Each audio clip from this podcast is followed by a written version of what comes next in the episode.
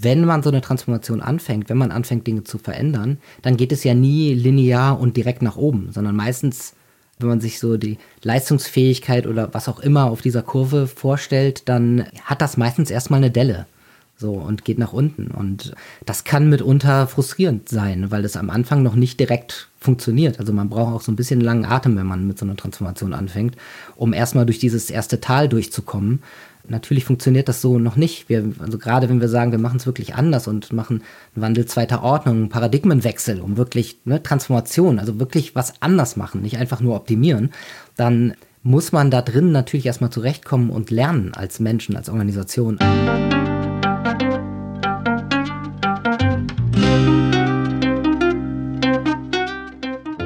Schön, dass du wieder reinhörst.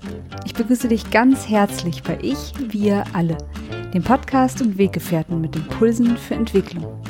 Wir bei Shortcuts laden interessante Personen ein, die uns zu den Themen Selbst, Team und Werteentwicklung inspirieren. Für mehr Informationen zum Podcast und zur aktuellen Folge schau vorbei unter www.ichwiralle.com. In den Shownotes deines Podcast-Players findest du außerdem zusätzliche Infos zum Gast, den Inhalten dieser Folge und zu Shortcuts. Ich bin Martin Permatier und präsentiere dir heute ein Gespräch mit Tillmann Seidel von den HR Pioneers. Die HR Pioneers unterstützen seit über zehn Jahren Unternehmen auf ihrem Weg zur agilen Organisation. Dafür haben sie ein eigenes Modell entwickelt, das sowohl die äußeren als auch die inneren Dimensionen des Wandels berücksichtigt. Die breit gefächerte Bildungsbiografie von Tillmann erlaubt ihm einen vielschichtigen Blick auf das Thema Agilität, den er mit seinen Erfahrungsbeispielen anreichert. Agilität ist für ihn auch eine Haltung zum Leben, ein Weg zu mehr Transparenz und Wahrhaftigkeit. Bevor das Gespräch beginnt, noch ein kurzer Hinweis zu unseren Angeboten. Auf ichwiralle.com/angebote findest du unsere aktuellen Workshops und Ausbildungen zu den Themen Selbst, Team und Werteentwicklung. Und jetzt wünsche ich dir ganz viel Inspiration und Freude beim Hören. Audio ab.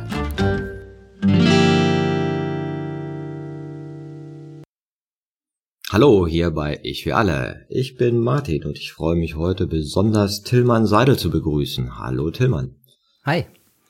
Tillmann, du kommst von den HR Pioneers und die HR Pioneers ist ein Unternehmen, das sich mit der agilen Transformation beschäftigt und das schon seit über zehn Jahren. Ihr seid sozusagen auch agile Pioniere und ihr nennt euch auch Agile People. Du selber hast ja auch eine sehr spannende Bildungsbiografie. Du warst bei Next Practice und Peter Kruse, da habe ich natürlich große Ohren gekriegt. Der ist ja ein ganz fantastischer Inspirator gewesen, leider früh gestorben. Aber du hast auch noch viel mehr gemacht. Erzähl uns mal ein bisschen was zu deinem Background, Tillmann. Ähm, ja, sehr gerne. Ich habe relativ lange studiert, weil ich glaube einfach lange gebraucht habe, um zu gucken, was möchte ich denn eigentlich machen. Ich bin sehr vielseitig interessiert. Ich kann leider auch relativ viel, was das nicht einfacher gemacht hat mit der Entscheidungsfindung. Und insofern waren das viele unterschiedliche Aspekte. Ich habe ein Semester Geologie studiert. Ich habe dann irgendwann gedacht, nee, das Steineklopfen ist es dann auf Dauer nicht. Ich habe in sprachliche Informationsverarbeitung reingeschnuppert, was einen starken Informatikaspekt hatte. Am Ende bin ich dann gelandet da und habe ähm, Sinologie, also China-Wissenschaften, Philosophie und Linguistik studiert. Das habe ich dann auch abgeschlossen, also einen Magister gemacht. Konnte dann eben äh, während des Studiums auch ein Jahr lang in Taiwan leben, war häufiger mal in China in der Zeit, das war sehr, sehr spannend dann aber nach dem Studium relativ schnell festgestellt, dass jetzt meine Neugierde in Bezug auf China auch gesättigt ist und habe geguckt, was kann ich denn jetzt beruflich machen. Mit Philosophie ist ja auch kein klassischer Ausbildungsgang, sage ich jetzt mal. Und dann bin ich eben bei Next Practice gelandet. Erstmal mit einem Praktikum und habe dann danach ein paar Jahre frei weiter für Next Practice gearbeitet. Und das war sehr prägend. Weil Peter war ja ein sehr inspirierender Mensch, leider viel zu früh verstorben. Und das hat doch sehr stark die Liebe und die Leidenschaft dafür geweckt, mir Gedanken darüber zu machen, was, wie verändert sich denn die Welt gerade? Ähm, wie, sie wird viel dynamischer, immer vernetzter und das hat halt einen Einfluss auf uns als Menschen, auf uns als Organisationen, es hat einen Einfluss auf die Arbeitswelt, das hat einen Einfluss darauf, wie wir irgendwie uns aufstellen und handeln müssen, damit das irgendwie alles noch ganz gut funktioniert. Und das, ja, das war halt, wie gesagt, sehr prägend. Und danach bin ich dann gute fünf Jahre in der Marktforschung gelandet. Man soll es nicht meinen, aber tatsächlich mit den Aspekten, die wir da bei Next Practice gemacht haben, kannst du also ne, wir haben ja eine gewisse Art und Weise Organisationsentwicklung betrieben, aber das sehr methoden- und datengestützt. Und die haben eben ein Instrument entwickelt, um auch implizite Annahmen aus Kulturmustern sozusagen heraus zu extrahieren. Und naja, mit dem kannst du zum einen Unternehmenskulturen analysieren und dann eben darauf Organisationsentwicklung aufbauen. Du kannst aber auch Marktanalysen machen und das war eben auch ein anderer Teil, der bei Next Practice wichtig war. Und so bin ich dann irgendwie auch in diese Marktforschungsschiene reingerutscht und habe dann eben ein paar Jahre in der Marktforschung gearbeitet, was auch sehr, sehr spannend war, weil es ein Institut war, was vor allen Dingen tiefenpsychologisch gearbeitet hat. Und das heißt, wir haben viele Tiefeninterviews geführt, viele Gruppen von Menschen interviewt und Gruppenmoderation gemacht, aber auch apparative Forschung. Also wir haben dann später angefangen, Leute zu verkabeln, weil Emotionen, die bei Menschen ausgelöst werden, zeigen sich ja ein Stück weit auch im Körper. Also, ne, wenn deine Hände schwitzig werden oder du irgendwie die Gesichtsmuskeln bewegst, deine Herzrate verändert sich und dergleichen. Und das haben wir halt eben gemessen und haben auf dieser Grundlage ne, geguckt, wie ein Stimulus beispielsweise auf dich wirkt und dergleichen. Also es war auch noch eine sehr, sehr spannende Zeit. Ich habe dann aber irgendwann gemerkt, ah ja genau, ich habe dann vor allen Dingen erstmal auch noch Wirtschaftspsychologie studiert, also noch einen Master hinterhergeschoben, weil ich gedacht habe, eigentlich hat das doch. Wie viele Studiengänge sind das jetzt? Sieben, acht? ja, so um den Dreh kommt tatsächlich hin. Ja. Das ist aber ja nicht alle abgeschlossen, insofern. Nee, genau. Und also ich habe dann noch Master in Wirtschaftspsychologie gemacht, weil das eigentlich alles irgendwie mit Psychologie zu tun hat. Ich habe das nicht von Anfang an gemacht. Ich hatte schon auch, als es darum ging, was will ich dann eigentlich studieren in der Schule, mal über Psychologie nachgedacht mein Vater ist Therapeut, dementsprechend konnte ich das dann leider nicht. Also das war eine ganz klare Autonomiebestrebung. Ich konnte nicht auch Therapeut werden. Ich habe halt dann Zeit lang gebraucht, um zu verstehen, ah ja, Psychologie ist nicht nur klinische Psychologie, sondern es gibt auch sowas wie Arbeits- und Organisationspsychologie, Wirtschaftspsychologie dann eben heute. Und das hat dann plötzlich einen ganz anderen Horizont geöffnet und auch dann zu sagen, ah ja, ich fange mit Anfang 30 nochmal an zu studieren und mache mal noch einen Master hinterher. Auch das war, da musste ich erstmal hinkommen, zu verstehen, ja, nee, das ist schon auch okay. Du musst hier keinen Weg gehen, der, der irgendwie vorgegeben ist oder du musst hier auch nichts äh, für irgendwen erfüllen. Und naja, da musste ich erstmal hinkommen und reifen und habe dann gesagt, na komm, dann machst du das jetzt noch. Und das war eine super Entscheidung. Ähm, hat mir sehr, sehr viel gebracht, das Studium. Und Genau. Naja, dann irgendwann kam halt der Punkt, wo ich gedacht habe, so, Marktforschung ist schön und gut. Ich lerne hier wahnsinnig viel. Ich lerne ganz viel darüber, wie ticken Menschen, welche Grundbedürfnisse haben sie denn eigentlich und wie, wie funktioniert es, dass du sowas wie eine Coverstory hast, um deinem Selbstbild gerecht zu werden, aber eigentlich willst du was ganz anderes. So, und das, das findest du ja ganz viel in Markenkommunikation, dass das in einer guten Markenkommunikation adressiert wird. Wahnsinnig spannend, viel mitgenommen, aber irgendwann gedacht, so, ich glaube, ich brauche doch mal wieder was anderes und etwas, was mir gefühlt ein bisschen mehr Sinn gibt in dem, was ich tue und was ich bewege. Ich würde eigentlich gerne wieder zurück in die Organisations- und Personalentwicklung und eben Change Management und Transformationsbegleitung wieder stärker machen, wie ich es ja bei Next Practice eben angefangen habe. Ich auch das Gefühl habe, das hat einen tieferen Sinn, weil ob ich jetzt den 35. Joghurtbecher optimiere, dass er noch ein bisschen mehr gekauft wird, oder ob ich Menschen dabei helfe, eine Arbeitswelt zu gestalten, die irgendwie menschengerechter ist und die über kurz oder lang auch nachhaltiger ist. Das macht schon einen großen Unterschied. Und an dem Punkt war ich dann irgendwann und habe gesagt, so jetzt gucke ich doch mal, was es da so gibt. Dann bin ich auf HR Pioneers getroffen und habe mich quasi sofort verliebt und dachte, okay, das ist gut, das gefällt mir. Das trifft meine Werte und ja, dann habe ich mich beworben und es hat relativ easy gefluppt. Also das Verliebtsein war gegenseitig und ja, nun bin ich seit gut fünf Jahren dort und es ist ein spannender Weg und es macht Spaß. Ja, schön. Vielen Dank für die ausführliche Beschreibung. Weil ich glaube, das ist ja auch fast normaler, dass wir ganz viele Bildungswege gegangen sind also wenn ich überlege, welche Jobs ich alle schon hatte und welche Jobs ich innerhalb meiner Agentur schon alles gemacht habe. Ich bin ja studierter Diplom-Ingenieur als Architekt und habe da da auch gemerkt, ab Psychologie ist ja super interessant, weil im Prinzip ist jeder Beruf braucht ja die, diese Kompetenzen und mit der Philosophie hast du natürlich auch die passende Metaebene, um übers Denken zu denken. Ja, und das macht natürlich dann auch sehr schön. Ja. Die Rona van der Zander hatten wir neulich hier im äh, Podcast. Sie meinte auch, es gibt, glaube ich, jetzt 23.000 Studiengänge, die, die jetzt in die Schule gehen. Ja, die Hälfte der Berufe, die die mal ausüben werden, gibt's noch gar nicht. Das heißt, du kannst die gar nicht auf was hin ausbilden, so nach dem Motto, möchtest du Bäcker werden oder Schu Schustermeister, ja. Das ist total abstrakt, weil wir wissen noch gar nicht, welche Berufe wir in 15, 20 Jahren hier haben werden. Also kannst du ja gar nicht mehr auf einen Beruf ausbilden, sondern letztendlich ja auf Kompetenzen. Und das ist ja an sich auch schon eine Art und Weise, wie wir agil sein müssen, weil wir nicht mehr lineare Bildungsbiografien schreiben können.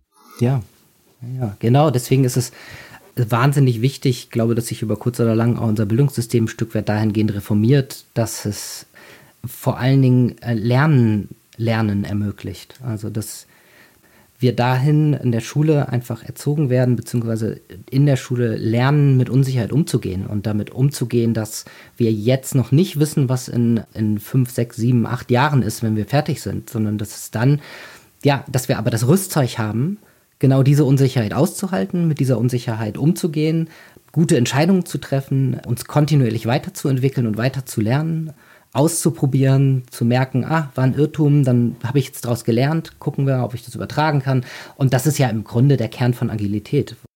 Interessant, dass wir zu dieser Parallele kommen, ne? hatten wir ja gar nicht so vor, aber ich denke auch, manche Länder, ich glaube Finnland, Norwegen, die stellen jetzt um auf phänomenologisches Lernen. Also du schaust dir ein Phänomen aus ganz vielen Perspektiven an, also versuchst multiperspektivisch dem zu nähern oder einfacher ausgedrückt vielleicht Projekt an Projekten lernen. Ja, du kannst, was weiß ich, baust dir ein Baumhaus und kannst mit Garten drumherum und dann kannst du Bio, Physik, Mathe, alles Mögliche dran lernen, ja, und von mir aus noch Englisch, weil du das Ganze in, in Englisch durchführst, dieses Projekt. Und dann hast du ja eine viel gesamtheitlichere Sicht wie das auch alles verknüpft ist, weil die Disziplinen sind ja gar nicht wirklich getrennt und so. Und das finde ich interessant, dass das jetzt so entsteht. Und ihr macht ja das mehr oder weniger bei den HR Pioneers für ganze Organisationen. Also ihr macht noch nicht das Schulwesen, es kommt noch. Aber ihr helft Organisationen als Ganze agil zu werden. Was sind denn so die Schritte, die so dazugehören? um agil zu werden. Das kommt ein bisschen darauf an, wo du gerade stehst und wo du gerade bist und wie die Ausgangssituationen sind, die wir vorfinden. Also hilfreich ist es tatsächlich immer erstmal einen guten Grund zu haben. Also sprich, ne, so die Frage zu stellen, warum wollt ihr eigentlich agil werden? Was sind so die Treiber und wo wollt ihr hin? Also im Augenblick ist es sehr hip. Viele Unternehmen sagen, wir werden jetzt agil, wir sind jetzt agil, weil es irgendwie dazugehört. Das ist nun mal einfach ein Thema, gerade in den, Letz-, gerade in den letzten paar Jahren nochmal wirklich steil gegangen ist. Oft ist halt die Frage, ist es denn überhaupt nötig? Also müssen wir eine hochagile, super flexible Netzwerkorganisation werden? Nee, die, die meisten Organisationen müssen das meiner Meinung nach nicht, sondern das Wichtige ist halt, dass es dass die Organisation sich ein Stück weit der Umfeldkomplexität anpasst. Also wenn wir ein dynamisch, hochdynamisches, hochkomplexes Umfeld haben, dann muss die Organisation da adäquat aufgestellt sein und quasi ähnlich komplex in ihrer Funktionsweise, damit es halt vernünftige Antworten findet. Das Ashby's Law ist das im Grunde. Also sprich, ne, das ist das Gesetz der erforderlichen Varietät, heißt es, glaube ich. Also das quasi, das Lösungs- und Antwortsystem muss mindestens genauso komplex sein wie das Problemsystem. Da äh, kann man sich aber mal mit Peter auseinandersetzen. Peter Kruse, der hat da wahnsinnig viel zu erzählt und äh, kann das deutlich besser, als ich das tue. Aber nicht alle Umfeldbedingungen sind so hochkomplex und hochdynamisch, dass wir einfach super agil werden müssen. Insofern ist es schon sinnvoll, mal zu gucken, warum will ich das eigentlich und wo muss ich eigentlich hin? So, also das ist eigentlich immer so der erste Schritt, den wir machen. Zur Hilfe nehmen wir dafür, also wir haben ein, ein Modell entwickelt, das Trafo-Modell, zusammen mit der ähm, Hochschule Pforzheim. Das ist da sehr, sehr hilfreich. Also es ist ein, ein Instrument, ein Modell zur ganzheitlichen Organisationsentwicklung. Es besteht aus verschiedenen Dimensionen, die man anschauen kann. Auf der einen Seite die etwas, ich sage mal, härteren, nach außen gerichteten Dimensionen Strategie, Struktur und Prozesse und die etwas weicheren, tendenziell eher nach innen gerichteten Dimensionen Kultur, Führung und HR-Instrumente. So, das sind im Grunde diese, diese sechs Dimensionen, die sind hochgradig interdependent.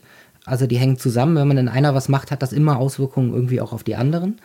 Es ist aber sehr sinnvoll, sich die äh, einzeln anzugucken, wenn man sich überlegt, wo stehen wir denn eigentlich gerade und wo wollen wir hin. Das finde ich ja schon mal sehr spannend an eurem Ansatz, ne, weil oft ist so mein Eindruck, wird Agilität als eine Methode gesehen.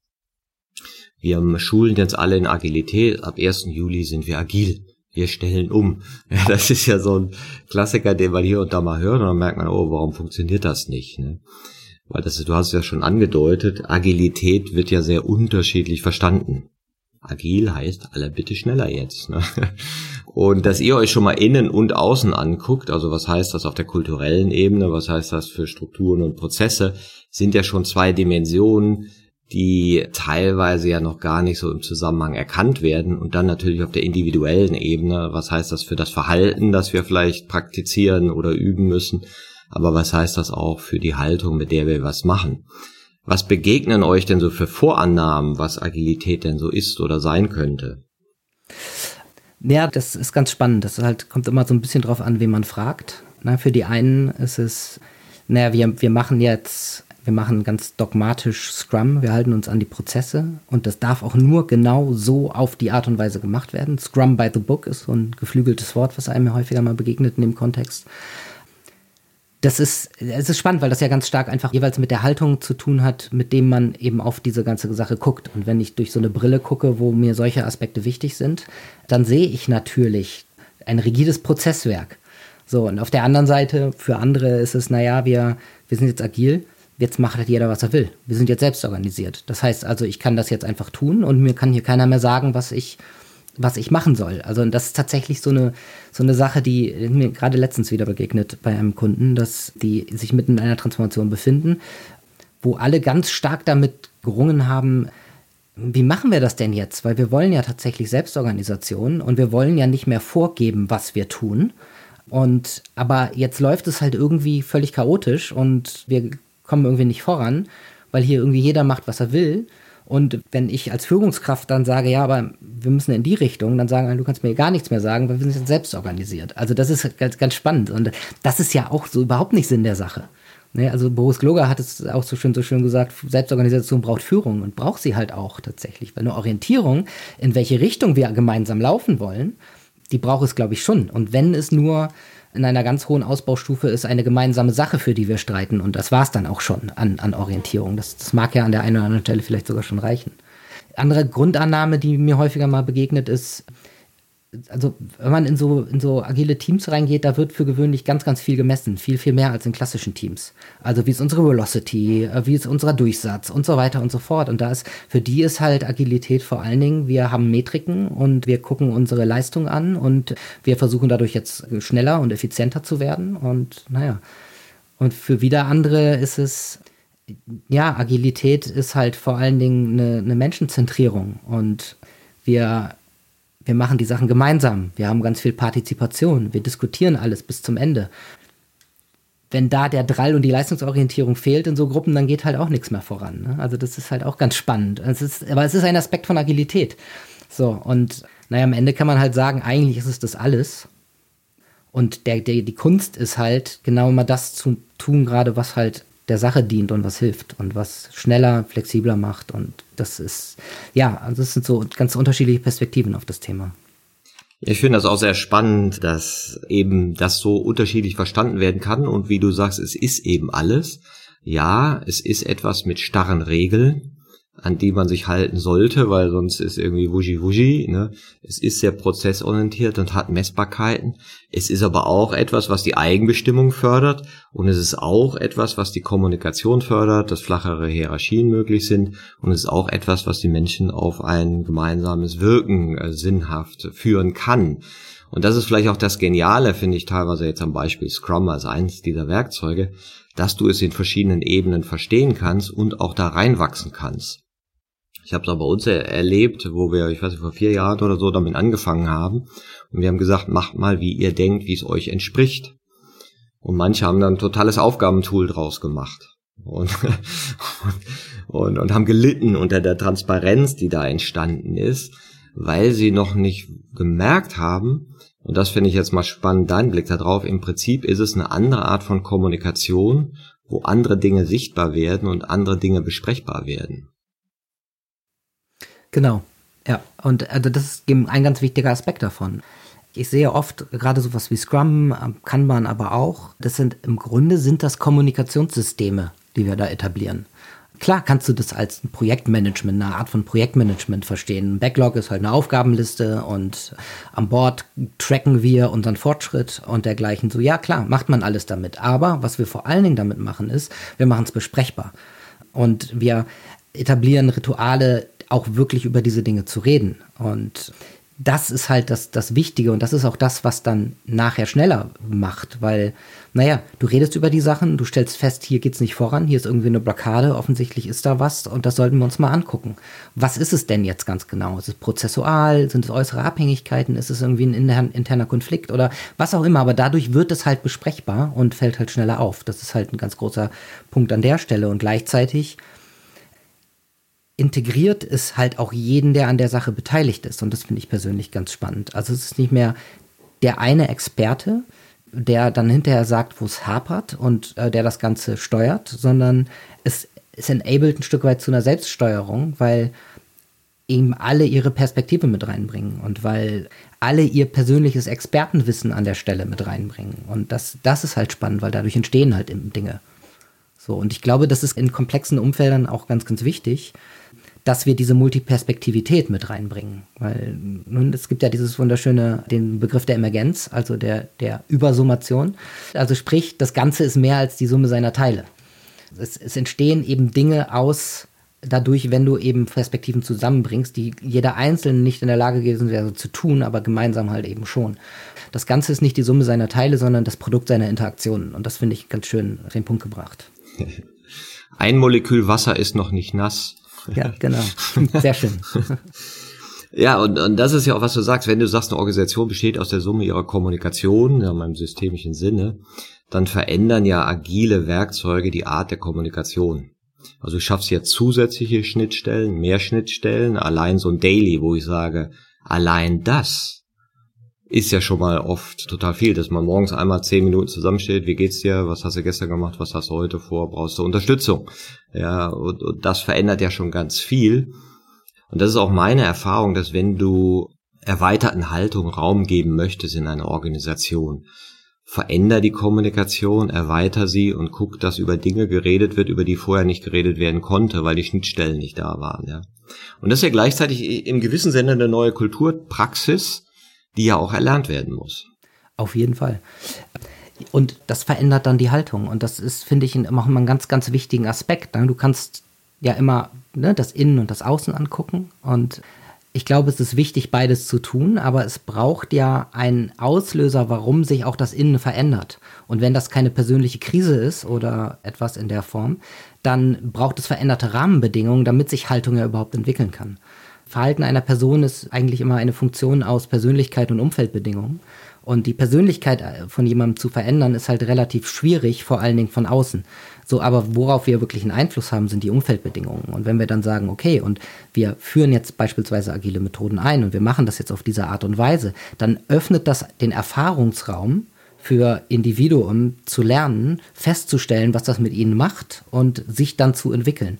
Das, ich meine, damit ist es nicht getan, sondern das muss natürlich, ne, dafür gibt es dann sowas wie Retrospektiven, dafür gibt es dann auch Teamcoachings und dergleichen, dass auch diese Haltungsentwicklung mit begleitet wird. Ähm, nichtsdestotrotz, meiner Meinung nach, braucht es irgendwie geartet immer äußere Auslöser, damit diese Erfahrungsräume sich überhaupt entwickeln können haben wir ein herrliches Beispiel jetzt mit unserer Fortbildungsmaßnahme Corona.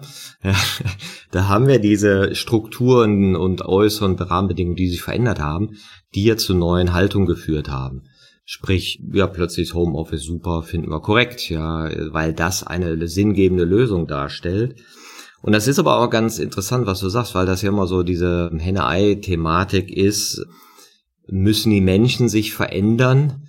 Ja, ihr Verhalten, endlich sollen die mal Verantwortung übernehmen oder müssen die Strukturen sich verändern und müssen tut sich ja gar nichts. Aber wir merken, wenn die Strukturen sich verändern, wird andere Haltung sichtbar oder auch hier erscheint, die vielleicht schon als Potenzial angelegt ist. Und gleichzeitig entsteht ja auch was anderes, wenn du sagst, so, jetzt haben wir Strukturen für Selbstführung, wir haben die alten Zöpfe abgeschnitten. Das kenne ich auch aus Organisation erscheint vielleicht noch nicht eine neue Haltung, wo alle mal offener miteinander kommunizieren, weil auch das geübt werden muss. Ja, oder vielleicht auch noch nicht so in Referenzerfahrung erlebt worden ist, dass du dem Braten gar nicht traust. Ja, und, und das finde ich auch ein interessantes Spiel. Also es geht an, an, an sich brauchst du auf einer Ebene die Veränderung von Strukturen, was ja ein agiles System macht. Es verändert kommunikative Strukturen. Und dann brauchst du aber auch noch Erfahrungsräume, das mit, mit einer Haltung füllen zu können. Ja, ganz genau. Äh, drei, drei Dinge fallen mir dazu ein. Das eine ist spannend, wenn man so eine Transformation anfängt, wenn man anfängt, Dinge zu verändern, dann geht es ja nie linear und direkt nach oben, sondern meistens wenn man sich so die Leistungsfähigkeit oder was auch immer auf dieser Kurve vorstellt, dann hat das meistens erstmal eine Delle. So, und geht nach unten. Und das kann mitunter frustrierend sein, weil es am Anfang noch nicht direkt funktioniert. Also man braucht auch so ein bisschen langen Atem, wenn man mit so einer Transformation anfängt, um erstmal durch dieses erste Tal durchzukommen natürlich funktioniert das so noch nicht. Wir, also gerade wenn wir sagen, wir machen es wirklich anders und machen einen Wandel zweiter Ordnung, einen Paradigmenwechsel, um wirklich ne, Transformation, also wirklich was anders machen, nicht einfach nur optimieren, dann muss man da drin natürlich erstmal zurechtkommen und lernen als Menschen, als Organisation. So, und das, das geht meistens erstmal nach unten. Das ist der eine Punkt. Der andere ist, es gibt ein, ein wunderbares Buch, Das flüssige Ich heißt es. Ich habe leider die beiden Autorinnen gerade nicht vom Schirm, wie sie heißen die haben einen schönen Dreiklang. Die sagen, eigentlich funktioniert Entwicklung in drei Schritten, nämlich Wachstum, Optimierung und Transformation. Also ne, erst wächst man in den Raum hinein, entfaltet sich und, und hat halt Platz zu wachsen. Irgendwann grenzt, stößt man an seine Grenzen. Dann fängt man an zu optimieren und zu reformieren und dergleichen. Und auch wenn das nicht mehr funktioniert, dann kommt die Krise und aus der Krise entsteht die Transformation und man kommt auf ein höheres Level sozusagen. Oder, und das ist der andere Punkt, man regrediert und es kommt die Regression und man fällt zurück auf alte Verhaltensweisen. Und auch das ist halt was, was wir ganz oft beobachten. Wenn man jetzt anfängt, was zu verändern, die Systeme zu verändern, und es wird vielleicht erstmal ein bisschen chaotisch, weil noch keiner so richtig weiß, naja, dann wird halt mit harter Hand durchregiert, weil es funktioniert ja nicht. Und dann ist es halt wirklich ein immenser Rückschritt, der dann passiert. Und da muss man wirklich aufpassen, dass, dass man in diese Falle nicht tappt. Genau, dieser Vorgang, wie wachsen wir eigentlich? Es ist ja, dass du in der alten Logik bleibst, versuchst sie optimal zu integrieren und irgendwann merkst du, die reicht nicht mehr aus, um mit der Komplexität zurechtzukommen. Wir haben einen Flaschenhals, wir äh, machen zu viele Meetings, ja, wir müssen anders lernen. Und diese neue Sinngebung ist ja ein neuer Abgleich mit äh, auch deinen emotionalen Wahrnehmungen, die ja vielleicht krisenhaft sind oder dann krisenhaft werden. Ja, wenn du eben deine Kommunikation umstellst. Genau, und dann gibt's die Regression, sehen wir auch im Gesellschaftlichen. Wir wollen die Gesellschaft von früher wieder haben. Ne? Ja, geht nicht. Ne? Oder hier muss mal einer wieder sagen, wo es lang geht. Und dann hast du auch noch einen Aspekt gemessen, ähm, gesagt. Dann kommt ja oft so unsere BWL-Logik rein, dann messen wir das doch. Ne? Und dann wird also versucht zu messen und dann habe ich auch schon erlebt in Organisationen, die gesagt haben, seitdem die agil machen, sind die Zahlen schlechter geworden. Die bringen nicht mehr ihre Profits. Ja, das war eine Schnapsidee. Wir müssen das wieder machen wie früher. Wie siehst du dieses, diesen Aspekt der Messbarkeit? Differenziert, glaube ich. Also wir müssen halt immer gucken, was, was wollen wir denn messen, was messen wir und zu welchem Zweck wollen wir das Ganze eigentlich messen. Also ich glaube, das sind die ganz wichtigen Aspekte. Ich bin prinzipiell ein sehr, sehr großer Fan von Messen und auch ein sehr großer Fan von der Evidenzbasierung, die damit einhergeht. Also zu gucken, wenn wir jetzt Maßnahmen anfangen und sagen, wir wollen was verändern, wir wollen zu einem gewissen Ziel kommen, das ist das und das, was wir bezwecken wollen, dann lass uns doch mal versuchen, das jetzt zu tun durch gewisse Maßnahmen. Dann sollten wir auf jeden Fall messen und überprüfen, ob das einen Erfolg hat, ob das irgendwo hinkommt, weil anders können wir nicht lernen. Wir brauchen sozusagen die Selbsterfolgskontrolle, um daraus zu lernen und Ableitungen zu ziehen. Also da ist Agilität beziehungsweise es ist bei agilen Transformationen und äh, hin zu, wenn man hin zur Agilität will, eigentlich auch angelegt, weil was halt ein Grundprinzip ist, ist ja das sogenannte Inspect and Adapt. Also sprich, mach was, dann gucke, funktioniert das und dann passe an. Aber das kannst du ja nur, wenn du überprüfst, ob das funktioniert. Also insofern ist das, ist das schon recht wichtig. Das ist halt ein hypothesengeleitetes Vorgehen. Und das ist halt ganz nah an, an wissenschaftlicher Arbeitsweise und Denkweise. Also das finde ich grundsätzlich sehr, sehr, sehr gut. Und auch gerade im Kontext von agilen Transformationen. Man muss halt nur das Richtige messen. Nicht? Man muss halt gucken, ist das, was wir hier versuchen zu messen, etwas, was im Long-Term funktioniert oder, oder Short-Term? Und ist es eigentlich das, die richtige Maßzahl? Ist es der richtige Effekt, den wir hier dadurch uns angucken wollen. Und da geht, glaube ich, eine ganze Menge durcheinander und da kann auch eine ganze Menge schiefgehen. Und wenn man sagt, naja, wir wollen halt unseren Profit steigern und merkt, das funktioniert in den ersten drei Monaten noch nicht und dann sagt, das, das geht alles nicht, dann müssen wir zurück. Ich glaube, dann hat man sich die falsche Zahl in dem falschen Bezugszeitraum ausgesucht, um sich das Ganze anzugucken. Und dann kann man grundsätzlich auch schon mal noch die Frage stellen, wie ich anfangs sagte, das Erste, was wir uns angucken müssen, ist, wozu wollen wir eigentlich eine Transformation hin zur Agilität? Ist es reine Profitsteigerung oder ist es quasi eine Flexibilität und Überlebensfähigkeit der Organisation auch auf lange Sicht sicherzustellen? Das sind ja zwei sehr, sehr unterschiedliche Paar Schuhe. Und naja, davon hängt man hängt halt auch ganz stark ab, was du jetzt, wie du an die Sache rangehst, was du machst und ob Agilität denn auch die, die, der richtige Angang ist. Ja, du sprichst auch von dem Paradigmenwechsel, der unter Umständen damit einhergeht. Ne? Das ist ja so ein, so ein geflügeltes Wort. Und ich finde dieses Beispiel, glaube kommt von Stephen Covey vom Paradigmenwechsel ganz gut mit dem diesem Mann im Bus kommt mit seinen drei Töchtern rein und die drehen frei und sind laut und krakeelen darum. Der Mann sitzt irgendwie abwesend in der Ecke. Die Leute schauen sich das an und denken, äh, was ist mit dem los? Er ist ein schlechter Vater. Er kümmert sich gar nicht um die Kinder, die krakeelen, ihm scheint das egal zu sein, ist ja unerhört. Ja, und dann spricht ihn einer an und sagen Sie mal, äh, was ist mit Ihren Kindern los? Wir wollen sich nicht mal kümmern. Sagt der Mann, oh, tut mir leid, ähm, ich komme aus dem Krankenhaus. Die Mutter ist gestorben, meine Frau. Und die Kinder sind außer Rand und Band und ich stehe gerade neben mir. Und ab dem Moment wird die Situation komplett anders gedeutet. Das heißt, auf der emotionalen Ebene hat es einen Shift gegeben. Und das, was vorher eben als äh, negativ gesehen wurde oder störend, wird ganz anders wahrgenommen in einem anderen Kontext. Und das wäre jetzt spannend, wenn du sagst, okay, Agilität ist ja auch ein Paradigmenwechsel.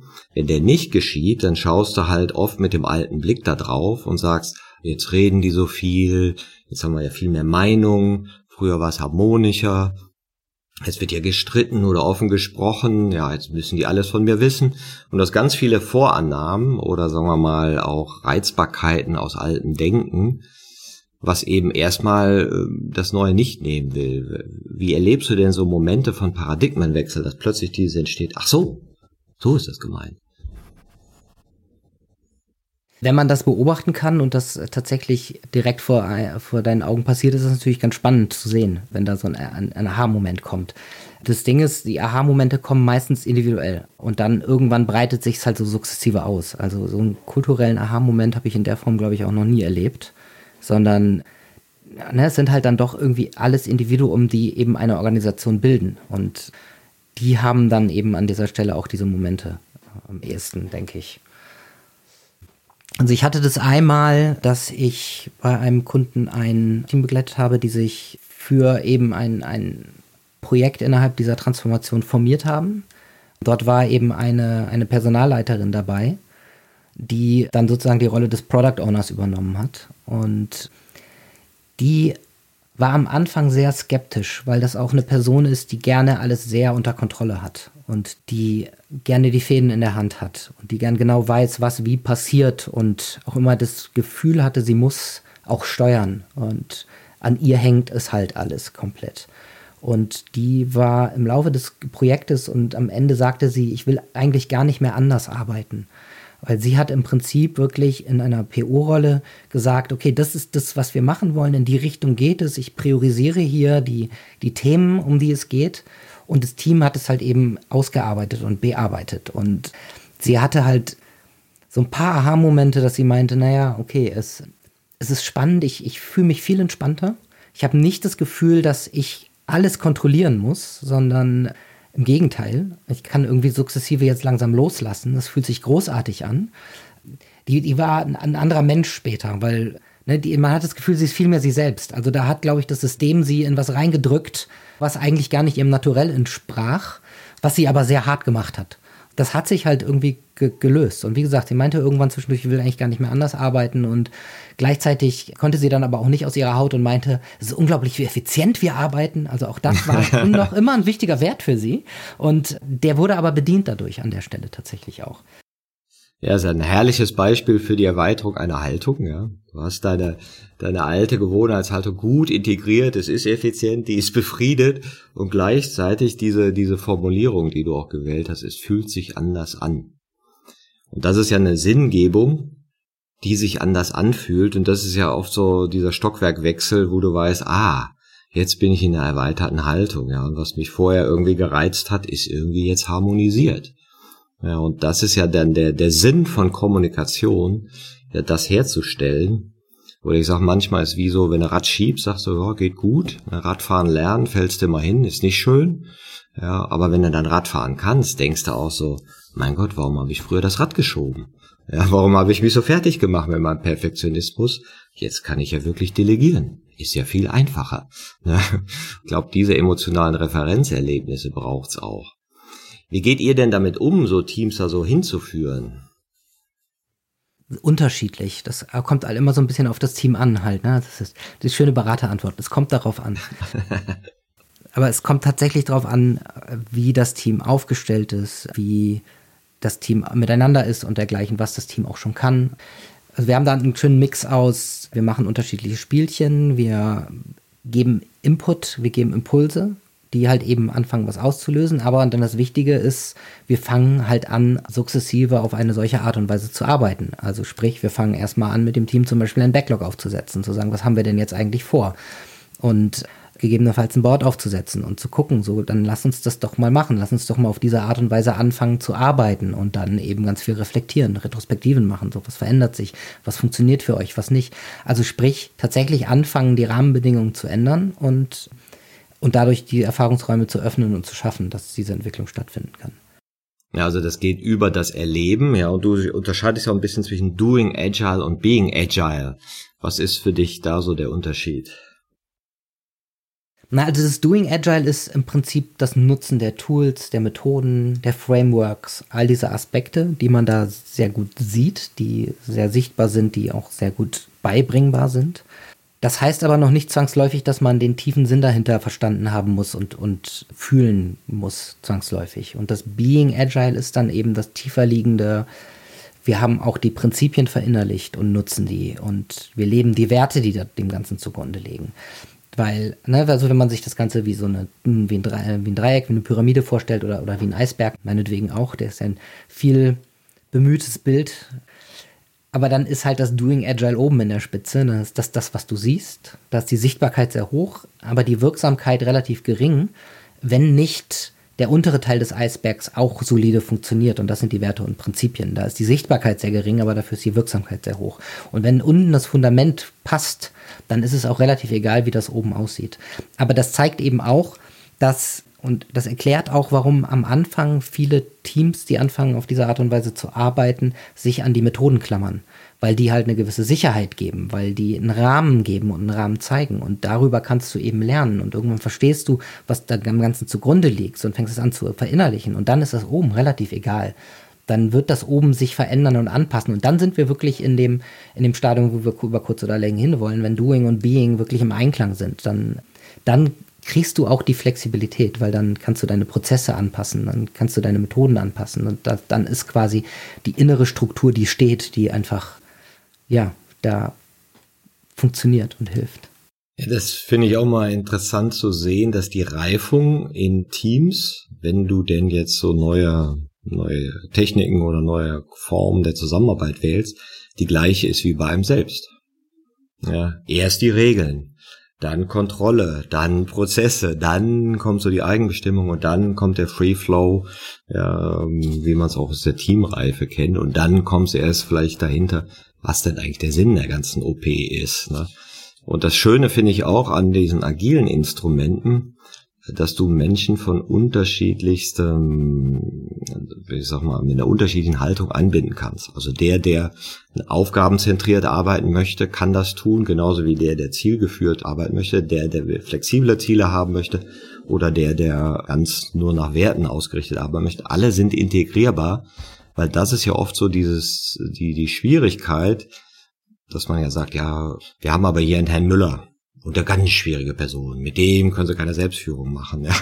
Und dann gibt's aber noch die Frau Schmitz und die Frau äh, Hermann, was auch immer, ne, die vielleicht total selbstgeführt arbeiten können. Ja. Und das ist ja die Kunst, unterschiedlichste Bedürfnisse einzubinden. Was sind da so eure Erfahrungen?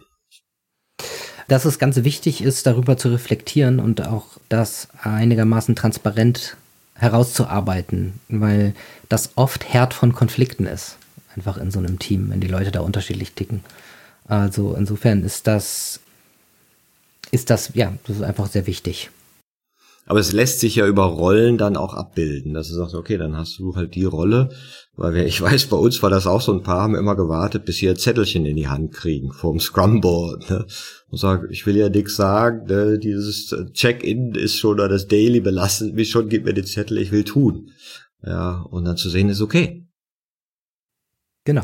Nee, also klar, das kannst du über Rollen abbilden. Wenn du jetzt beim Scrum bist und in so klassischen agilen Frameworks hast du eigentlich im weitesten Sinne drei Rollen. Irgendwie gerade den Product Owner, den, den fachlich Verantwortlichen, du hast irgendwie einen Prozessverantwortlichen, beziehungsweise der auch so ein bisschen für das, das Miteinander zuständig ist, also sprich so ein klassischer Scrum Master, ein Agile Master.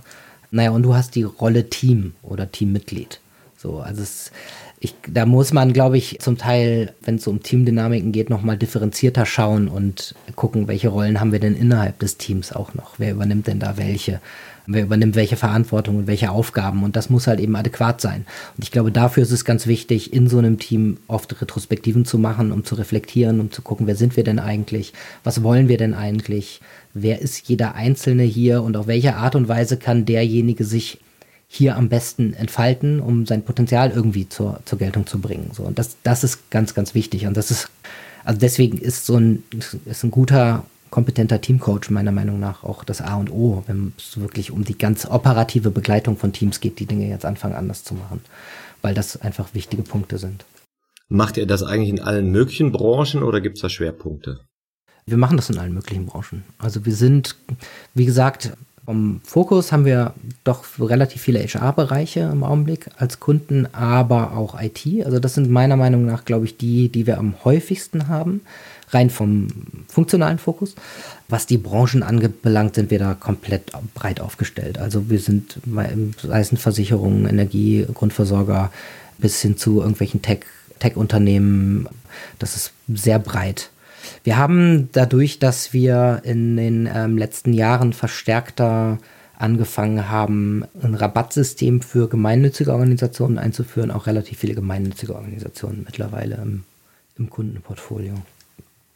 Weil es einfach ein Punkt war, der uns sehr wichtig war. Generell ist es so, dass wir einen Großteil unseres, Ge nicht einen Großteil, also wir, wir spenden immer einen Teil unseres Gewinns. So, das ist in der Firmenkultur so verankert und ein Teil dieser Spenden machen wir unter anderem dadurch, dass wir zu einem sehr vergünstigten Tagessatz für gemeinnützige Organisationen arbeiten. Also das ist, ja, irgendwie allen, sind, ich glaube, alle sind sehr sinngetrieben bei uns und äh, wollen was verändern, wollen die Welt und die Gesellschaft verändern und was zurückgeben. Und das ist eben eine Form, das zu tun. Und genau. Ja, schön. Und du als Philosoph bist ja da auch, äh, hast ja einen weiten Blick überhaupt auf dieses Thema Agilität, ja, weil es ja mehr ist als nur eine, eine Besprechungsmethode in einer Organisation. Man kann es ja auch auf das eigene Leben beziehen oder wir sprachen so im Vorfeld auch auf Erziehung. Was sind denn für dich so Merkmale, wo du sagst, das macht für dich so Agilität aus als Lebensphilosophie? Agilität hat halt für mich eine ganz, ganz starke Entwicklungsorientierung. Also sprich, nicht, sei es ein Inspect and Adapt oder Reflect and Adjust oder man kann viele andere Buzzwörter dafür wählen, aber was dahinter steckt, ist ja ein, ich probiere Dinge aus, ich lerne daraus und mache sie dann eben anders, passe sie an und äh, ich plane vielleicht noch nicht vom ersten Moment an ganz bis zum Ende, sondern mir ist sehr bewusst, dass dieser Plan ab einem gewissen Punkt einfach sehr diffus werden muss, zwangsläufig, weil die Realität es dann doch irgendwie anders macht. Und ich glaube, dass das eine Grundhaltung ist, die gerade heutzutage immer, immer wichtiger wird, weil diese Dynamik und Komplexitätszuwachs, den wir in der Arbeitswelt haben, der ist ja nicht auf die Arbeitswelt beschränkt. Also der ist in der Arbeitswelt, weil unsere gesamte Welt viel vernetzter, viel dynamischer wird, viel komplexer. Und Sprich, wir müssen natürlich persönlich und in unseren Nicht-Arbeitskontexten auch lernen, damit umzugehen. Und ich glaube, deswegen ist es immer, immer wichtiger, auch in der Erziehung Kindern genau das mitzugeben. Also eine Grundhaltung von, ja, Inspect and Adapt. Also das ist so, so ein Punkt, den ich persönlich sehr, sehr wichtig finde. Also fast trivial, aber auch agile Methoden finden im Alltag äh, durch, durchaus mal irgendwie Anklang. Ich kenne relativ viele Kollegen, die irgendwelche Kanban-Boards in der Küche haben, um, um sich und die ganze Familie damit zu organisieren. Es gibt eine Methode, die nennt sich Kamishibai, die ist ganz einfach. Das sind einfach so Kärtchen, die dreht man um, wenn man was gemacht hat. Einfach, ne, um da irgendwie das Ganze festzustellen. Meine Freundin und ich haben uns das hier über den Wickeltisch gehängt, weil für die hat er jetzt sein Eisen schon gekriegt oder sein D3 oder was auch immer so ein Baby da eine Zeit lang bekommt und äh, hat wahnsinnig geholfen. Also das ist jetzt, das ist jetzt eher ein Doing Agile im Alltag. Genau. Das Being habe ich gerade schon beschrieben und generell sind das einfach Punkte, die uns, glaube ich, heutzutage sehr helfen, einfach im Umgang mit Unsicherheit, im Umgang mit der Ambiguität, die wir da in der Welt vorfinden. Ich meine, wenn man sich überlegt, dass unsere Großeltern oder Urgroßeltern noch ziemlich genau wissen, wie ihr Leben aussieht und wahrscheinlich sehr klar sagen konnten, am Ende meines Lebens wird die Welt immer noch sehr ähnlich sein, so wie sie jetzt ist. Ja, ich keine Ahnung, was in zwei, drei Jahren ist. Also wenn ich mir angucke, wie sich die Welt in den letzten zwei Jahren verändert hat, ist das wird wahrscheinlich so weitergehen und noch ansteigen. Das heißt also, es ist halt umso wichtiger, dass wir als Gesellschaft lernen, damit umzugehen.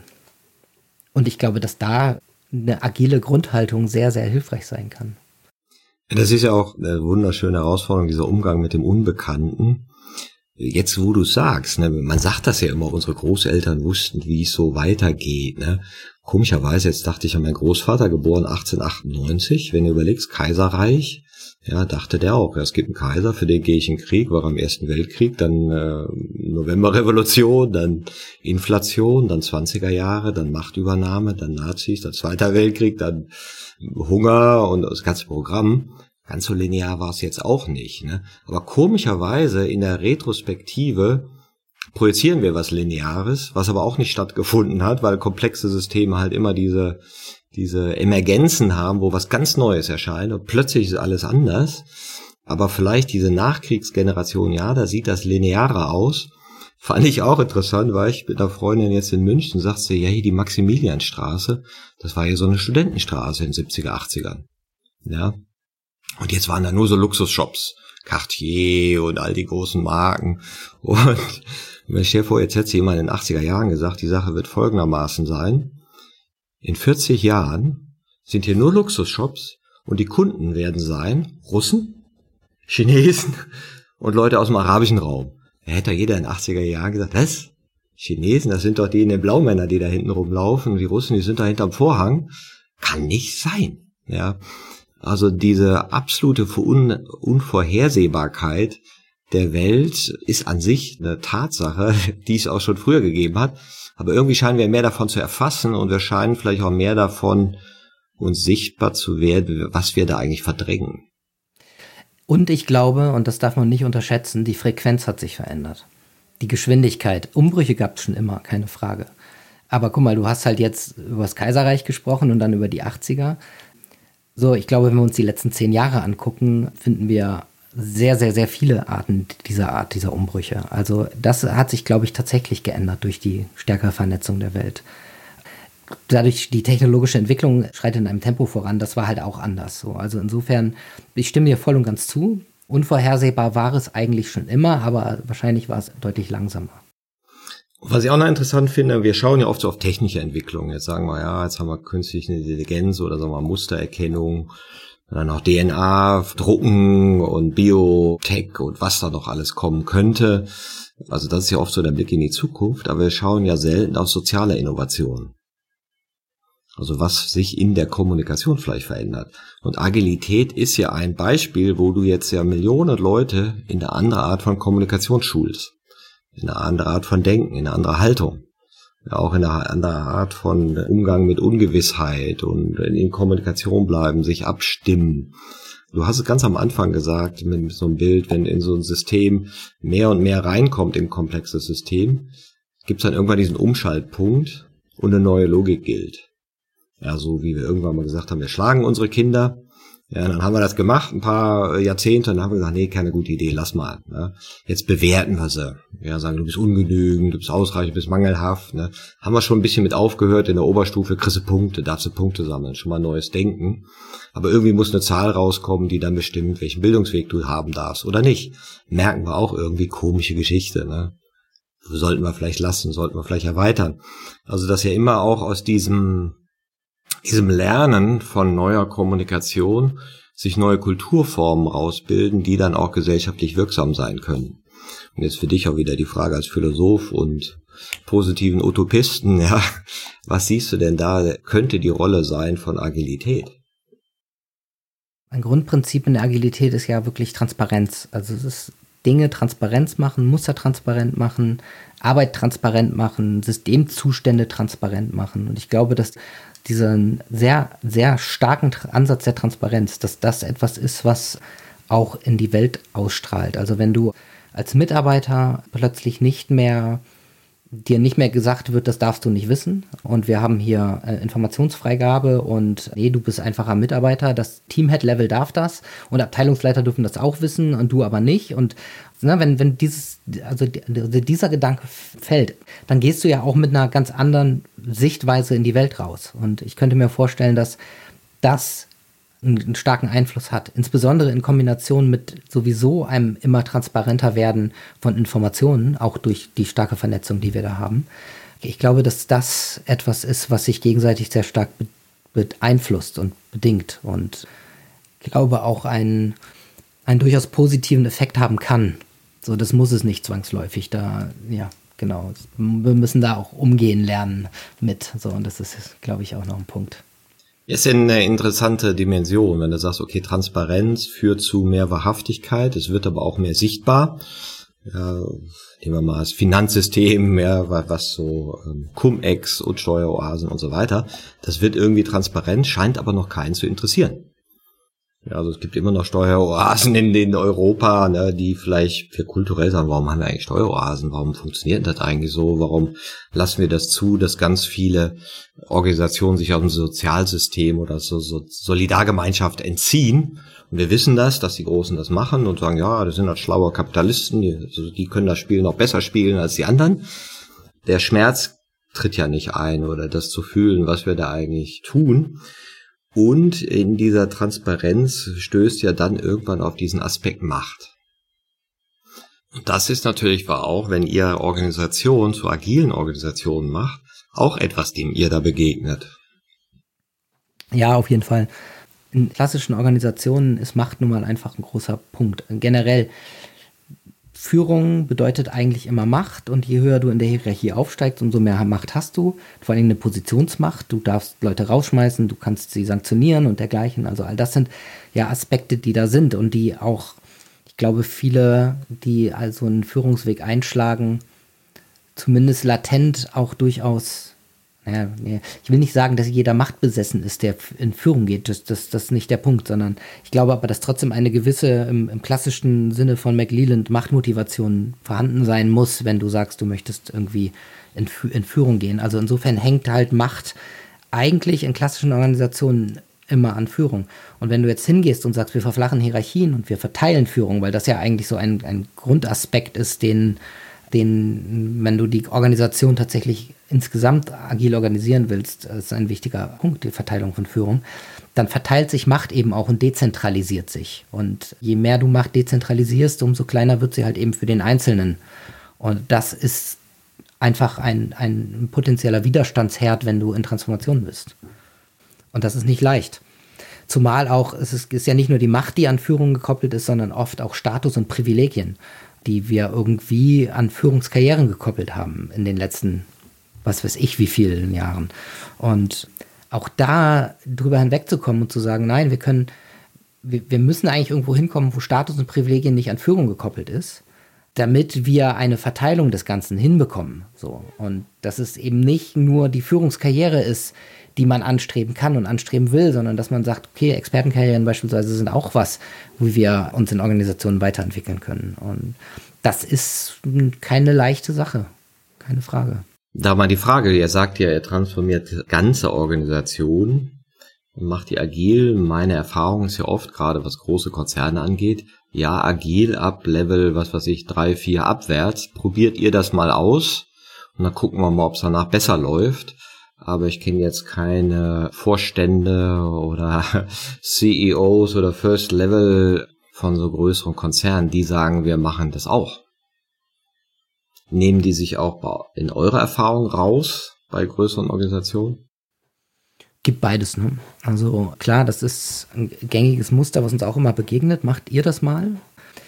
Das funktioniert aber nicht. Also das funktioniert bis zu einem gewissen Grad, aber dann geht es halt irgendwie auch nicht weiter. Und äh, tatsächlich musst du eigentlich an, an der Spitze auch anfangen. Und da versuchen wir auch immer hinzudrängen. Und da versuchen wir, nicht? Also wir arbeiten mit Vorständen ja auch zusammen. Und C-Level sind durchaus auch ja, un unsere Kunden. Und das ist ein ganz wichtiger Teil des Ganzen. Und es gibt nicht, also ja, genau, es gibt Organisationen, die lassen das zu. Das ist meistens dann auch einfach so ein bisschen persönliche Reife derer, die da an der Spitze sitzen. Und es gibt Organisationen, da passiert das nicht. Das Ziel ist ja so ein bisschen die Führung der vielen.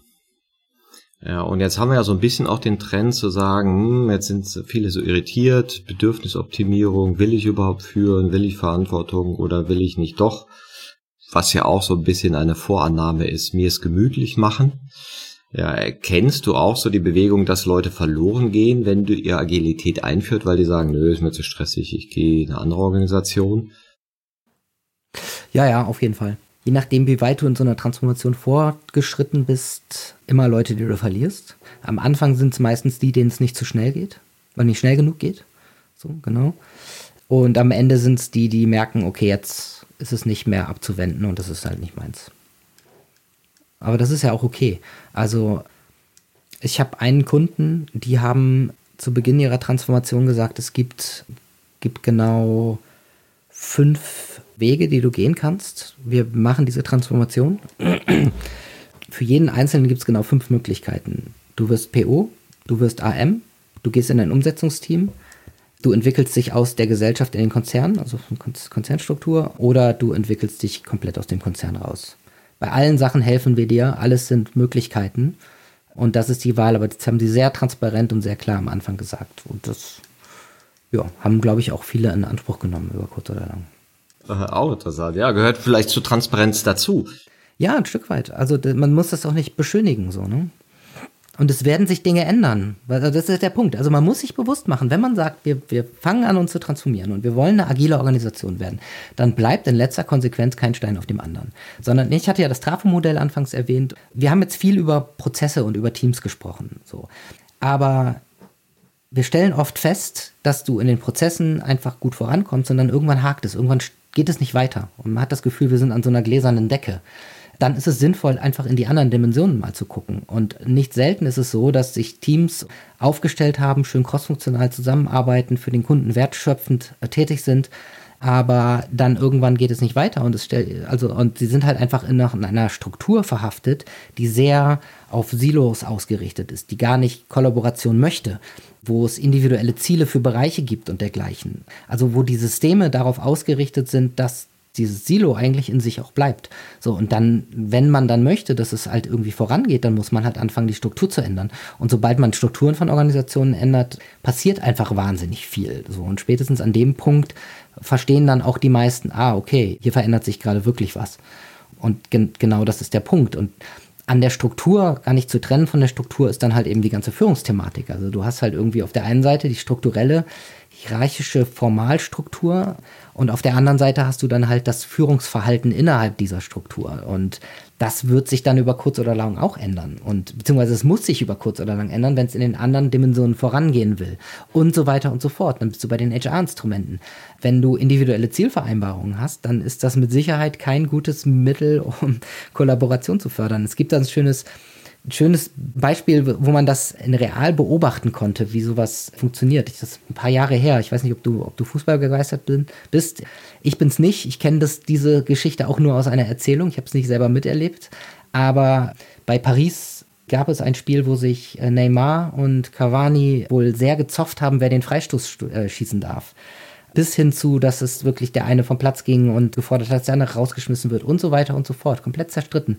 Hinterher kam raus, dass beide eine Klausel im Vertrag haben, dass derjenige, der Torschützenkönig wird, einen, einen Bonus bekommt. Also eine klassische individuelle Zielvereinbarung mit variabler Vergütung.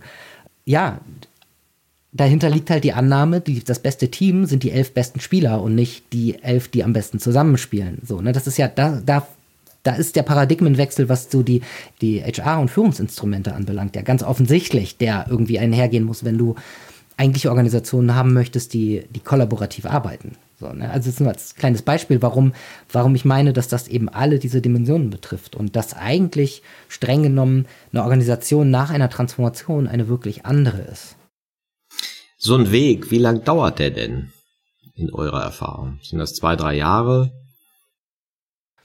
Ist halt schwer zu sagen, wenn vor allen Dingen schwer zu sagen, wo der Weg vorbei ist, ne? weil also ein Ziel von agilen Transformationen ist ja die Organisation transformierungsfähig zu machen. Also wenn du agil werden willst als Organisation, dann geht es darum, anpassungsfähig zu sein, überlebensfähig zu sein, flexibel zu sein, sprich in einem Status der kontinuierlichen Transformation zu leben, weil du dich halt immer wieder selbst aus dir raus herfinden kannst. Sprich den Endpunkt zu, also es wird diesen Endpunkt in der Form nicht geben. Bis man aber an dem Punkt ist, dass es einigermaßen gut funktioniert, das kann schon ein paar Jahre dauern. Also das kommt auch so ein bisschen darauf an, wie du es angehst. Die DB Systel zum Beispiel hat erst ganz stark angefangen, einzelne Teams sich finden zu lassen und hat sehr viel Zeit gegeben, das kulturell anzugehen und dergleichen. Und dann irgendwann haben sie gesagt, so und jetzt ziehen wir mal alles andere auch nach. Und dann hat das soweit eigentlich einigermaßen funktioniert, weil die kulturelle Grundlage ein Stück weit gelegen war. Aber die haben da ein paar Jahre mit zu schaffen gehabt und sind auch immer noch dabei. Also insofern, das kann schon zeitlang dauern. Das muss man sich halt auch bewusst machen. So, das, ja. Jetzt stelle ich hier nochmal eine Frage, die habe ich neulich im Podcast schon mal gestellt. Wenn du jetzt in fünf Jahren, ja, du beschäftigst dich jetzt noch fünf Jahre mit dem Thema Agilität und, und in fünf Jahren schaust du zurück, welchen Aspekt von Agilität, der dann erschienen ist, hast du heute noch, kannst du heute noch nicht sehen? So, Martin, was weißt du denn nicht?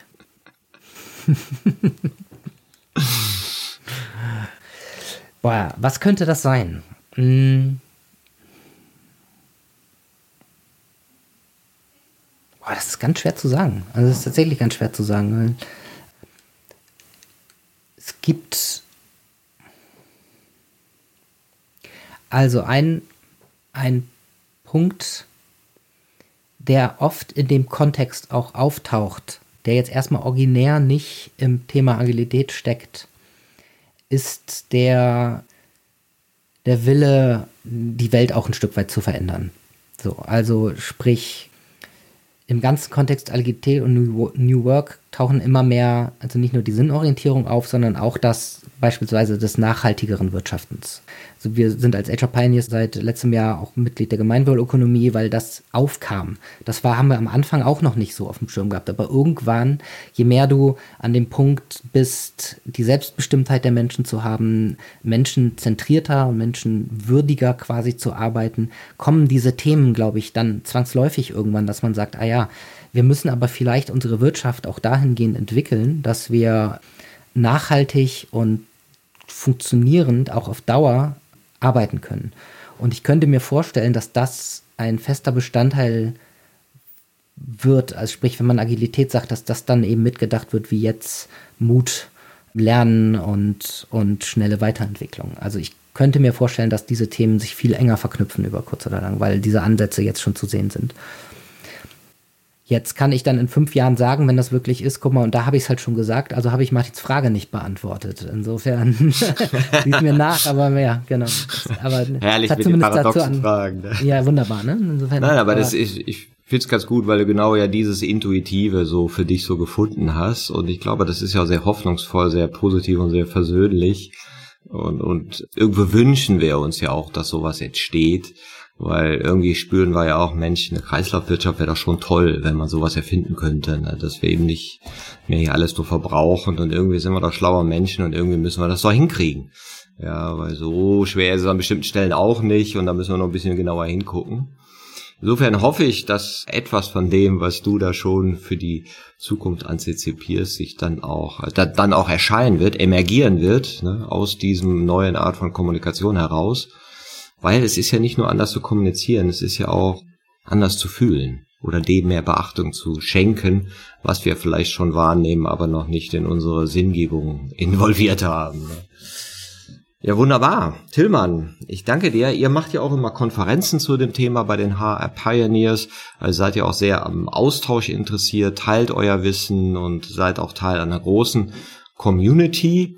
Und da kann man sich auch in den Show Notes informieren. Du wirst auch noch ein bisschen was zu eurer Forschungsarbeit mit der Hochschule Pforzheim in die Show Notes stellen. Also danke für den, für deinen Erfahrungsaustausch und den hoffnungsvollen Ausblick. Ja, sehr gerne.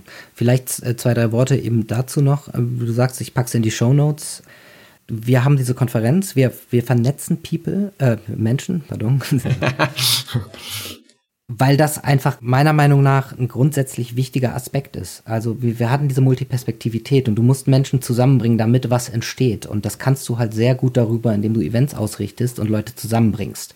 Deswegen ist das ein wichtiger Aspekt unserer Arbeit neben der Beratung, der Begleitung und der, der Weiterbildung und der Ausbildung, die wir machen bei Leute, ist, dass wir tatsächlich diese Art von Events ausrichten, um Leute und Menschen zusammenzubringen. Deswegen würde ich das gerne an der Stelle nicht nur in die Shownotes, sondern einfach auch nochmal gesagt haben, weil genau das ist das Wichtige. Man lernt voneinander und man tauscht sich aus. Wir haben auf der Konferenz viele Vorträge, viele Sessions, wo ähm, viele Unternehmen sind, die auf der Reise sind und die davon erzählen, was sie denn gemacht haben, was sie daraus gelernt haben, was funktioniert hat, was vielleicht nicht funktioniert hat wir bekommen auf der Konferenz immer zurückgespiegelt, es ist schön, dass auch zwischen den Vorträgen die Pausen einigermaßen lang sind, sodass man wirklich in den Austausch gehen kann. Also dafür ist das eine wunderbare Plattform. Und das, ja, das ist ein ganz, ganz wichtiger Punkt. Geht in den Austausch, vernetzt euch, sprecht mit Menschen. Auch dieses, naja, nee, ich erzähle euch nicht, wie wir das gemacht haben, weil das haben wir ja gemacht. So, das ist was, davon müssen wir, glaube ich, wegkommen. Und das sehe ich immer stärker im Augenblick, auch dass das passiert dass sich auch Unternehmen miteinander austauschen, die man früher vielleicht als Konkurrenten bezeichnet hat, die jetzt halt merken, ein Stück weit sitzen wir aber doch irgendwie auch alle im selben Boot. Und deswegen lasst uns doch bitte voneinander lernen. Und das ist ähm, etwas, was auf unserer Konferenz gut passiert, was aber auch an anderen Stellen passieren kann und sollte. Also insofern der ganz große Appell, vernetzt euch. Genau. Ja, genau. Aus dem interpersonellen ja, Austausch entsteht dann eben auch eine neue Haltung. Und hoffen wir mal, dass die dann auch gesellschaftlich die Wirksamkeit erzeugt. Ich danke dir, Tillmann. Sehr gerne. Vielen Dank für das Gespräch.